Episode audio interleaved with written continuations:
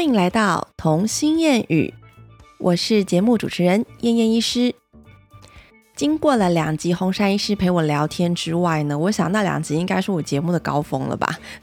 因为现在就是这一集是我自己唱独角戏，我希望大家就是不要，嗯，没有人陪你讲，好无聊，那就把它关掉，至少还是帮我收听一下嘛，对不对？拜托哈，好。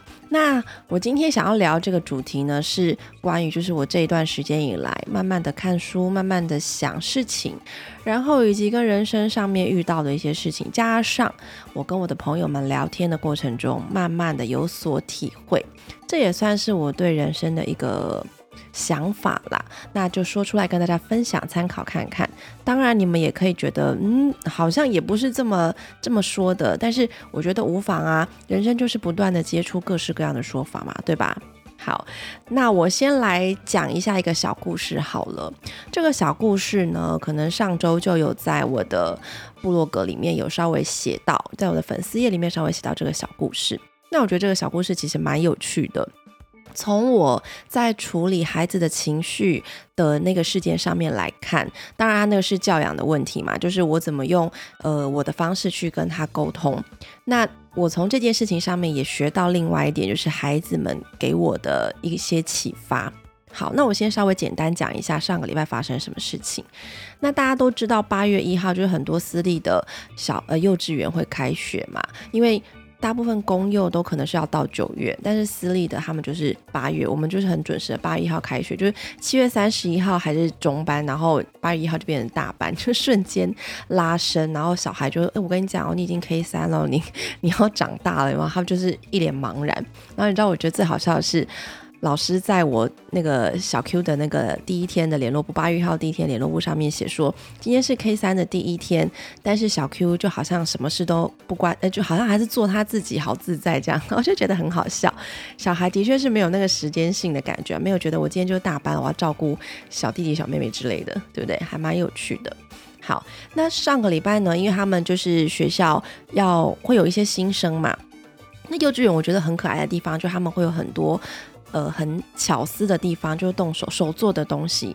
那当然，我就那一天送小孩去的时候，就那个姐姐就在车上惊呼说：“哇，妈咪怎么那么多气球啊？”然后就看一下，哦，对哈，今天要欢迎一下新生。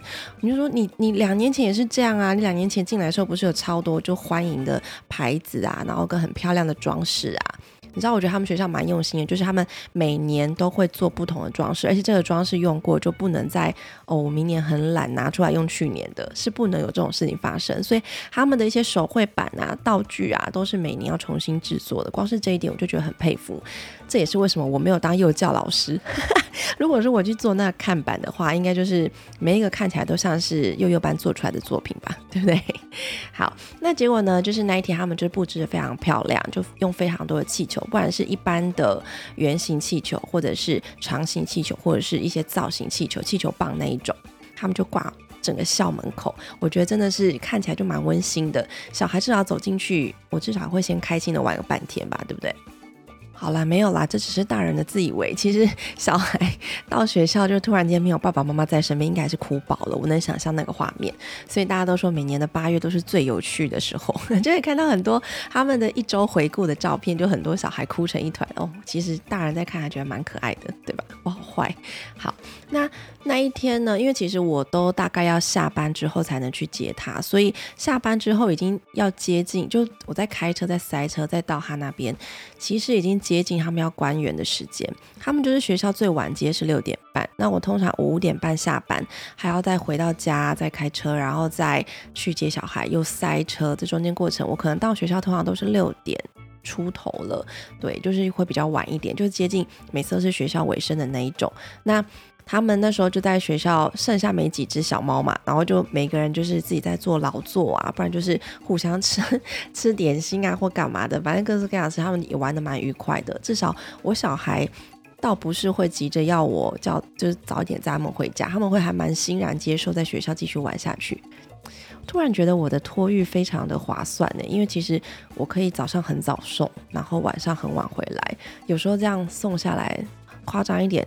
他在学校时间也差不多要十二个小时嘞，这好像有点长哎。那回来又要睡觉，那他到底跟我相处的时间多久？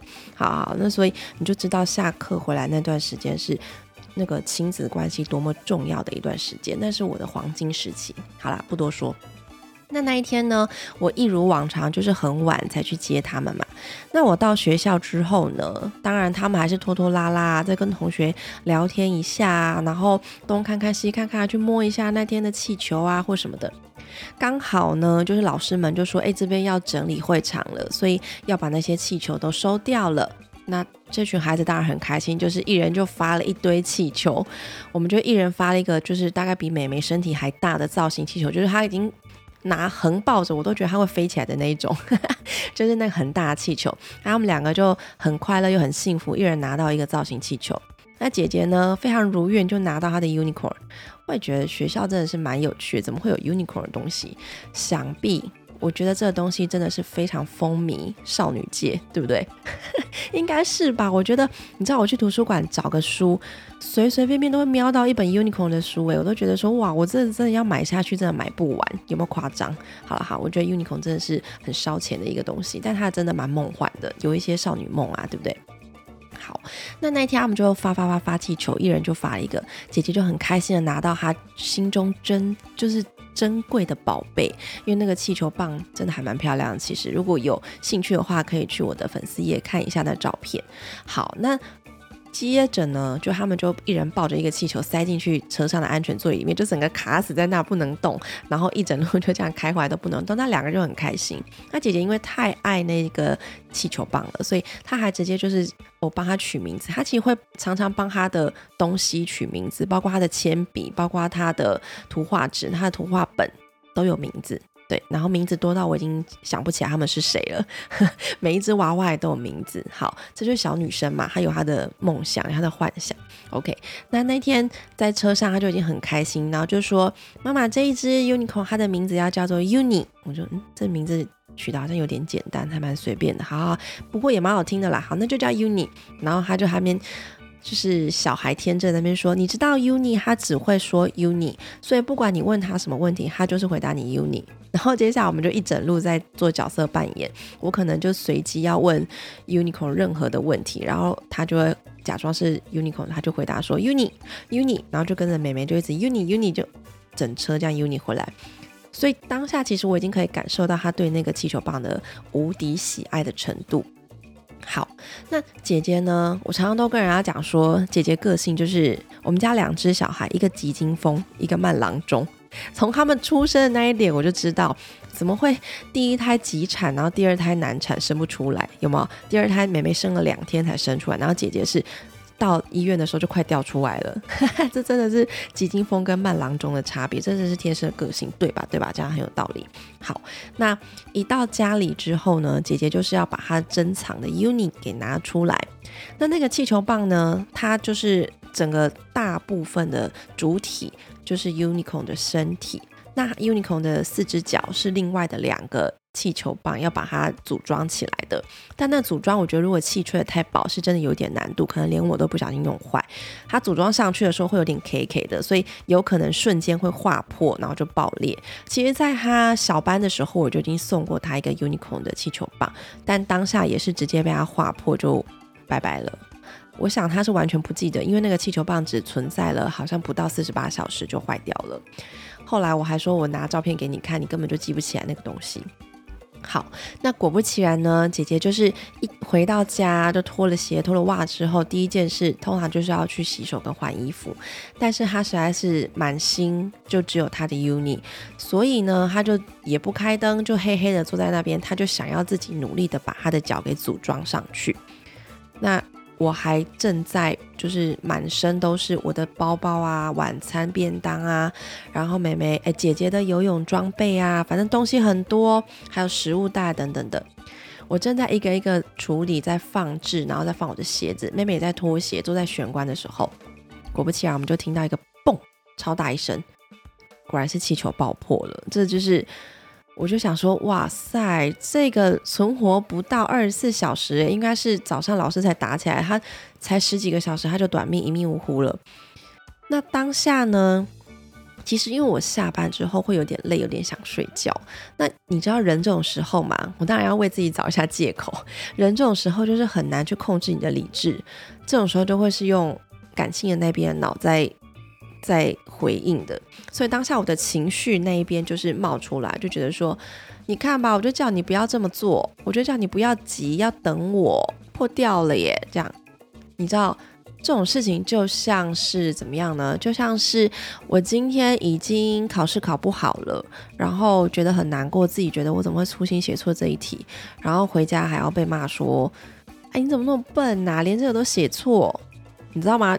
我这笔译好像没有很好，因为这件事情没有发生在我身上过。好好，那个反正我我的意思你们应该懂，就是。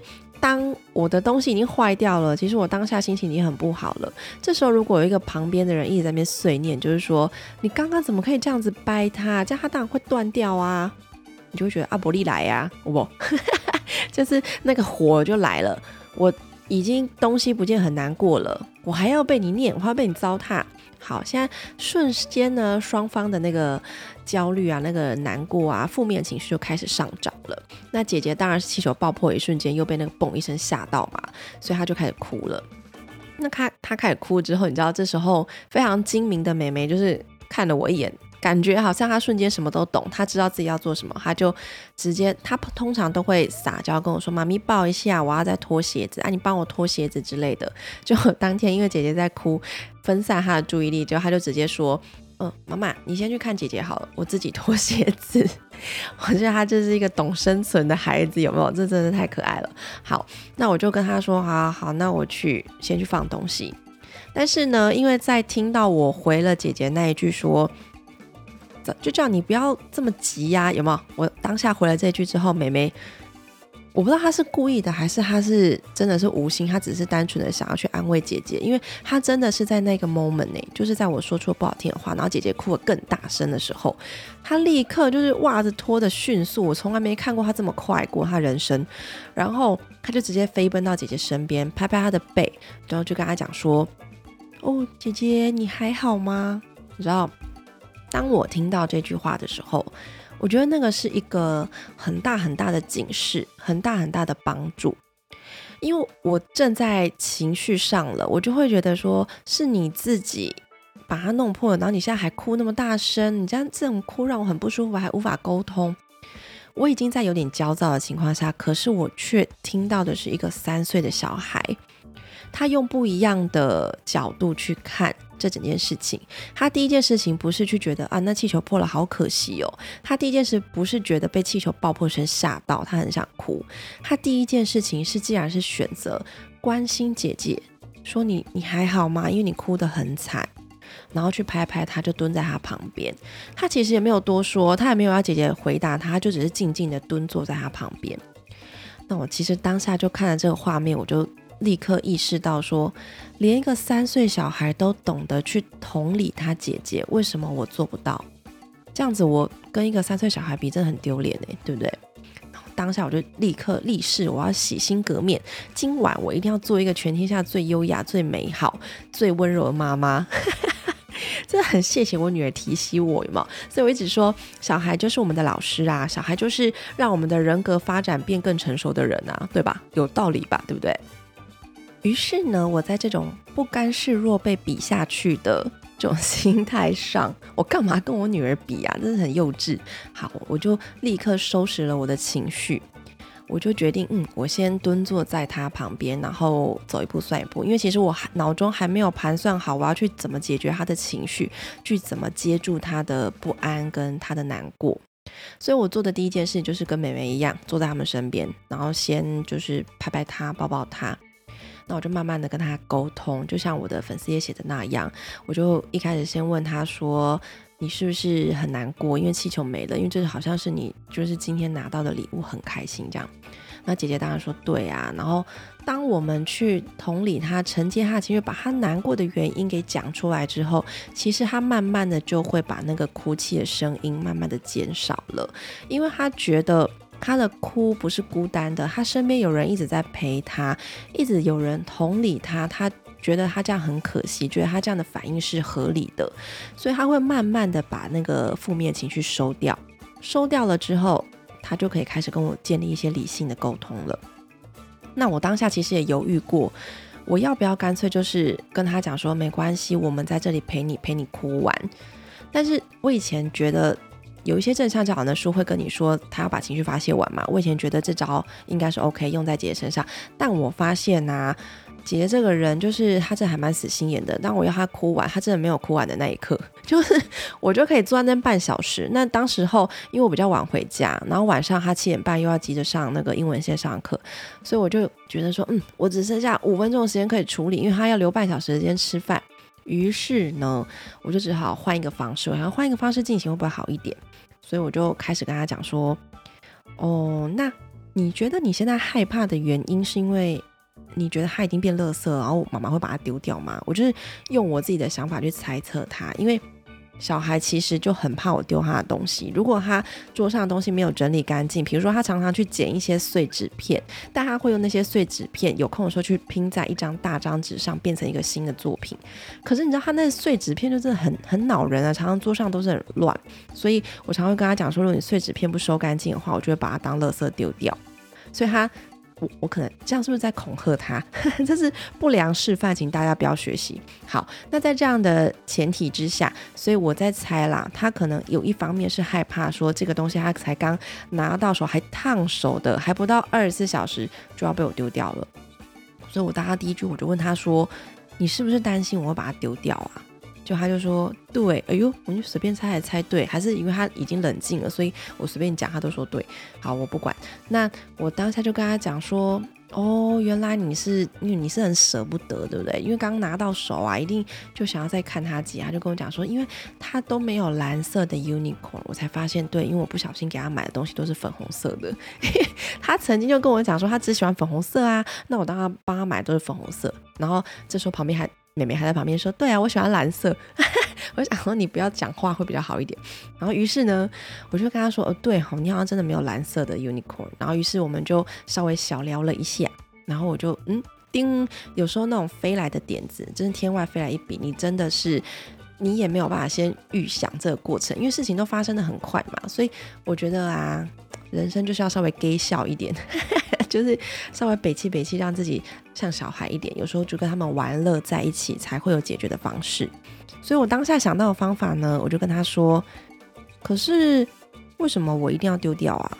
你看哦，我觉得他只躺下来休息呀，他没有坏掉啊。”因为他本来只是站着的 unicorn，然后现在躺下而已。哦，我觉得吼，他今天听了新生哭那么多，哭了一整天，然后又在那个校门口站那么久，他一定很累。他又淋到雨，对不对？他一定很累。他现在只是想躺下来休息，你只是在帮他而已吧？有时候一些童言童语这些字眼啊，比较能够去唤醒孩子的兴趣，然后比较可以增进你们之间的沟通。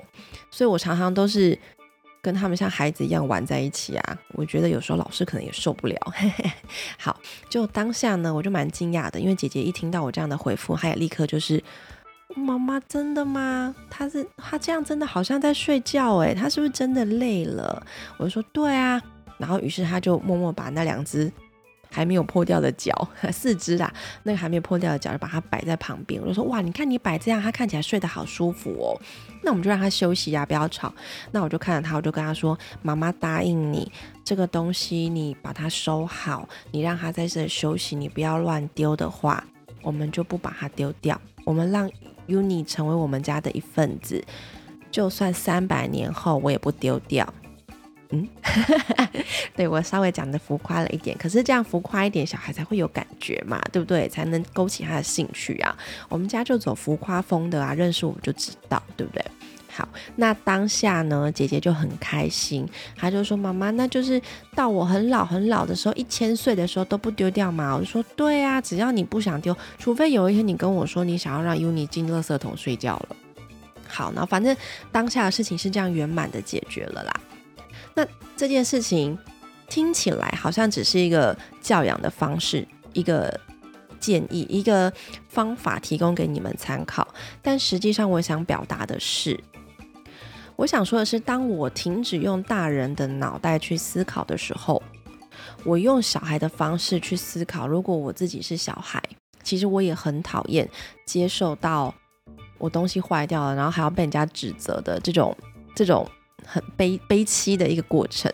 因为我已经是很沮丧了，你怎么没有陪我一起？你没有安慰我，你没有安抚我，你反而是一直碎念我。我觉得这样让我非常不开心。所以当下我是用我自己的想法去决定我要怎么对待我的小孩，我要怎么跟我的小孩沟通。那在这件事情的例子的前几天，我刚好在跟我的好朋友在聊天。那我的好朋友，他其实当下只是私讯我要问一些其他的事情，然后我们就聊了起来。那聊起来就跟我讲说，呃，他就是常常会看我的分享之后，就得到一点点的共鸣。然后因为他自己也有小孩嘛，所以他就知道怎么去处理，比较知道下一次遇到小孩可以提供一些想法啦，就是造成一些我们之间想法的冲击嘛。那他就可以有更多元的方式去对付他的小孩，对吧？那当下他就跟我聊天的时候，我就。不经意的讲出一串超有哲理的话，我会觉得我怎么那么厉害。然后我同学也是笑死，他觉得说你怎么讲出这么有道理的话？然后我就说嗯，对对对，我把它记下来。好，那当下我就跟他说，呃，我觉得人生是一个很神奇的过程。其实每一个孩子天生下来都是具有很大的弹性的。好，这个就要进入到我这一集的主题了。我这一集的主题，我想要跟大家聊的是所谓弹性的问题。那我在跟我朋友聊到这件事，我就说，其实很多小孩在不同的环境，在学校啦，从小学到国中到呃高中、大学或者幼稚园，或者是安亲班等等的，在不同的环境之下，常常会有遇到各式各样不同问题的小孩。那我就跟他说，其实每一个小孩都会有问题，为什么？因为我们是在一个固定的道德体系，我们是在一个已经形成的社会的标准之下，这个标准的眼光之下去看待这些小小孩们。那小小孩们天生下来有他们的天性，他们会受到他们教养环境的影响，他们会受到他们周遭人的影响，去决定他的作风。那当他一个孩子，如果他是接受到很严格的教养，比如说他可能吃饭不能掉饭粒，喝汤不能滴出来，或者是他衣服要扎好，不能够穿皮皮垮垮的，或者是他呃鞋子要擦干净，反正各式各样的可能啦。我们理论上是在帮助孩子，让他们变成一个看起来是一个很干干净净的啦、规规矩矩的孩子，或者是我们跟小孩讲说，哦，这个玩具一定要从这个，呃，比如说这个轨道车一定要从这边进去，从那边出来，那小孩就会没有办法接受这件事情，有时候就会闹脾气。那我们换个角度想，就是因为真的小孩在还没有接触这些规矩之前，他们天生是充满弹性的。他们这些弹性呢，反而会去挑战我们这些现有社会的框架跟秩序，跟这些规矩。那挑战失败了，他就会被列为是一个有问题的孩子；挑战成功了，大人就会觉得说，哎，好像这个方式也可以，就可以接纳。然后搞不好觉得，哇，你真的太聪明了，你怎么，哇，你的那个 idea 真的很好之类的。所以我觉得这个是一个很有趣的议题啦。那你看哦，我们小孩天生下来是这么有弹性，就像我在跟我小孩对话这个气球的故事，这个过程，我也是跳脱了大人的想法，因为我如果是大人的话，我可能会跟他讲说，没有关系，气球坏了就坏了，它丢掉就丢掉了，它就是你一个学习的一个经历，我可能会这样子跟他讲，我可能虽然有一点点同理，但是感觉又讲不到他心坎里，这样我们两个可能用大人跟小孩这样是不对平的，变成很难沟通。可是呢，我换了一个角度，我用小孩的一个很无脑的幻想的角度去想，变成事情很有弹性。我就告诉他说，气球不是破掉，气球只是想躺下来，它很累。这个就是我们对待一件事情的弹性嘛，对不对？那这是用孩子的思维，他很能接受这个这种弹性，所以我们这件事情又可以很短暂、很迅速的解决，不会让他哭闹一整天。那这个就是我想要强调的，孩子天生下来就是一个很有弹性，他常常会发挥创意，他就觉得这个轨道车两边都应该可以玩，我另外一边玩可能就是巴库，这样多好笑，对不对？他们还是可以找到他们的乐趣。谁说溜滑梯？有没有发现溜滑梯很多小孩都，你跟他讲说只能从上面下来，是因为我们要为了他们的安全。可有些小孩，蛮多小孩都会喜欢从下面爬上去，因为这是一种对刺激的挑战，这是一种他对他未知物的挑战。他只要没有遇过危险，他怎么能够明白你跟他讲说从下面上去会很危险？他就没有办法明白。所以他一直要去亲身的体验过之后，他才知道你讲的是什么意思。好，这个就是我们出生孩子的弹性，但是呢？孩子们在长大、社会化的过程中，包括他就学了，包括他成年了，包括他就业了，他成家立业了，他慢慢的得去接受这个社会的规矩，得去接受这个社会的标准，我们的制约。我们会说，哎，你要念书啊，念到怎么样，有一个文凭，哦，你就是要考试啊，尽量考高分，你要考前几名。我们会跟他说。哎呀，你在那边打电动没有什么出息，但事实证明，你看现在的社会跟以前的社会，电动电竞比赛冠军的那种多厉害，对不对？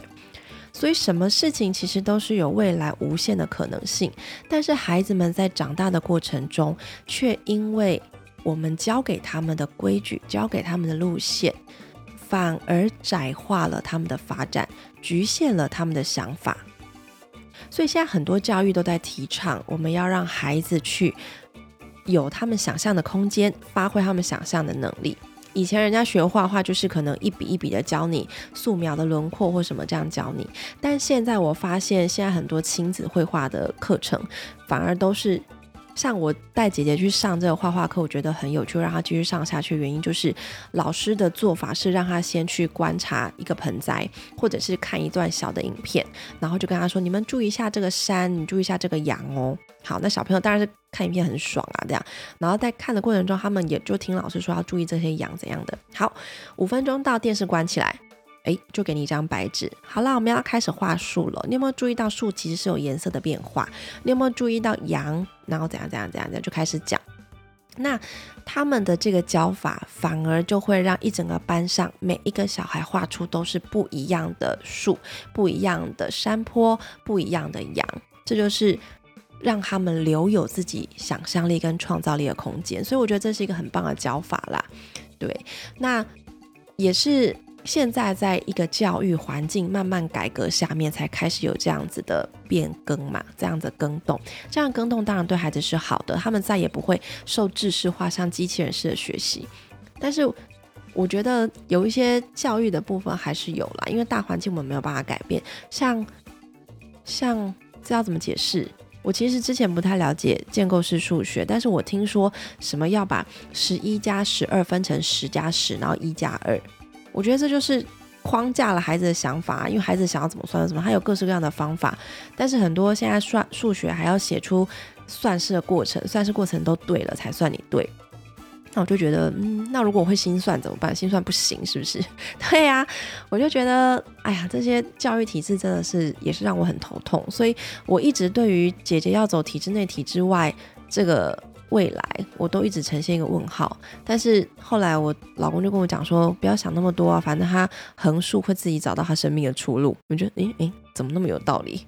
怎么如此的洒脱？好，反正我的人生目的是要求我帮他筛选好环境，然后让他不要进入一个很容易被霸凌的世界就好了。我只是想要这样好，我希望他是充满着自信跟正能量，然后去可以去影响别人，就跟我一样，对吧？好，然后。我们在他们成长过程中，因为诸多的限制、诸多的教育，真的是窄化了我们未来发展的路，诶，对不对？然后呢，现在又兴起了另一股势力，叫做什么？自我觉察、觉醒，那个什么人生的探究，然后之类的，跟自己的未来怎么聊天之类的啦，有很多人格啦，或是心理啦上面的发展的一些很多各式各样的书籍都出现了。那这些书是在干嘛？通常啦，人如果到大概三十五到四十岁左右，真的会经历一段时间。你一开始呢，一定会有一段觉得很焦虑，觉得我自己怎么什么都做不好，或者是我不明白我自己在做什么，我对我现在的一个现况很不满，我对我现在汲汲营营的生活感到很焦虑，感到很害怕，真的。听众朋友们，如果你们现在进入到每天就常常会为了一点小事而烦躁这过程中，我相信恭喜你要恭喜你们，就是你们已经要慢慢的走入这个自我觉醒的这条路了。那其实很多书上都是这样说的，人生再到一定的阶段，三十五到四十岁左右啦，大部分的人是在这个年纪。当然你可以是更早，你也可以是更晚。大家会开始去思思考这个人生的目的在哪里，思考你的人生未来的规划这些。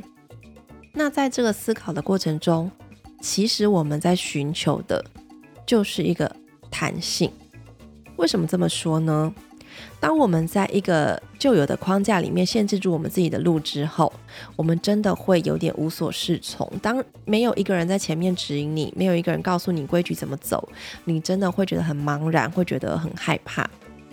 可是。我们在自我觉察、自我觉醒的路上，就是要去挖掘自己内心的声音，然后自己去寻找，说我来到这个世界上的任务是什么？我还想要为这个地球留下些什么？我要对我的人生付出些什么？我想要做到一些我过去从来没想过的事情。这些东西就代表你的弹性已经出现了。当你的人思维再也不是二分法，其实我。有时候还是会跳出那个二分法，就是人生不是黑就是白。看电视的时候，就就问我姐说这是好人还是坏人，这就是二分法。二分法就其实是小孩的一个思维，他的世界只有好跟坏，绝对没有一点点好或是一点点坏。所以有时候我会听到我女儿在讲说，我有一点点喜欢他，又有一点点不喜欢他，我会觉得蛮高兴的，因为他可能开始有一个灰色地带的概念了，我会觉得这样还不错。好，那当我们在觉醒的这个过程中，我们就再也不会觉得说，嗯，某某人他这样子做是错的，因为我会去看见他背后发生的故事，我会去看见他其实做了这件事情背后有他的想法跟他的委屈，只是那个想法跟委屈跟我的价值观是不对等，所以才会产生了争执。这就是人际关系的一个状态。那当你人有了想法，有了弹性，你的作为有了弹性之后，你会开始觉得，嗯，这件事情对方这样做是 OK 的。你会开始去减少对对方的批判，你会开始对自己有更多的选择。你会觉得，嗯，我好像这样也可以，那样也可以。我并不是非要做到什么成就才能放过我自己。这就是一个很有趣的地方，所以我就觉得那天我就跟我同学讲啊，就说人真的很有趣。我们在出生之后，就是要慢慢的把这些弹性给萎缩，把这些弹性给限制。可是，在教养的路上，我们却没有帮助他们维持住弹性，让他们限缩了弹性，然后又要他们在长大之后再自己去寻找这个弹性。人生真的很忙诶，对不对？对啊，那。这个我觉得也是一个人生很有意义的地方啦，就是你人生到像姐姐之前问过我，就说妈妈，我什么时候可以不要上学了？我可以停止学习了吗？那我就跟她讲说，宝贝，你知道吗？妈妈就算到现在三十几岁了，我还是一直在学习。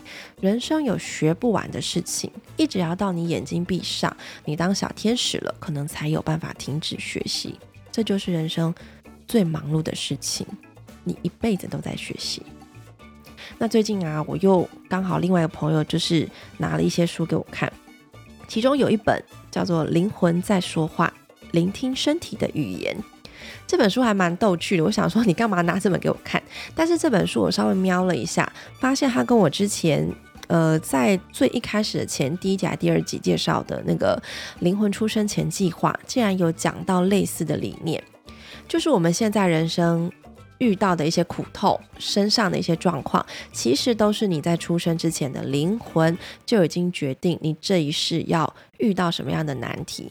所以，当你去跟你的前世沟通，或者是当你，呃，他这本书在讲前世啦，就是我一边看，我也是觉得，嗯嗯嗯嗯，对，但是我可以接受他的说法，但是我没有办法很完全的理解，就是我的身体在告诉我什么。好，那他的意思就是说，你的灵魂。当你跟前世诶有一些因缘沟通了之后，你就可以明白我这一世为什么会发生这样的遭遇。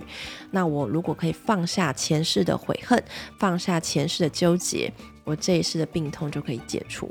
很玄吧？但是这个神学的事情，我就没有进一步再再去探讨了啦，因为我觉得那个水好深哦，那个不是我一下可以弄懂的东西。对啊，好，那。我要讲的也是这个啦。其实我们人在这一生学的弹性，为什么会出现自我觉察这一段路，就是因为我们在出生之前，灵魂就已经告诉你啊，你这一世就是要学会哪一种情绪哦，你这一世就是要学会怎么样去爱别人，你这一世就要学会怎么样去对地球付出之类的。你可能带着某种使命来到这个世界上的，所以啊，我嗯。怎么扯这么远？这跟地球使命有什么关系？好啦，我自己就是在跟大家聊说，其实人生的弹性就是这样啦。我们在教养的过程中，刚好我们这个年纪也是在我差不多自我觉察的时候吧，对不对？如果我们可以把自我觉察后，呃，自己想到的这些弹性带回到孩子们的身上，是不是可以让他们的童年？成长的更正向，成长的更快乐呢，对吧？我这样勾回来，我们很牵强。不管，我就是要这样讲。好啦，这一集只是要稍微跟大家分享一下我小小的想法而已，就是关于人生弹性的部分。那关于这部分呢，有什么想要跟我再详谈的，我也很欢迎大家私信我哦。今天的燕燕小啰嗦了一点。好啦，那我们今天就先谈到这里啦，我们下次再见啦，谢谢你们的收听，拜拜。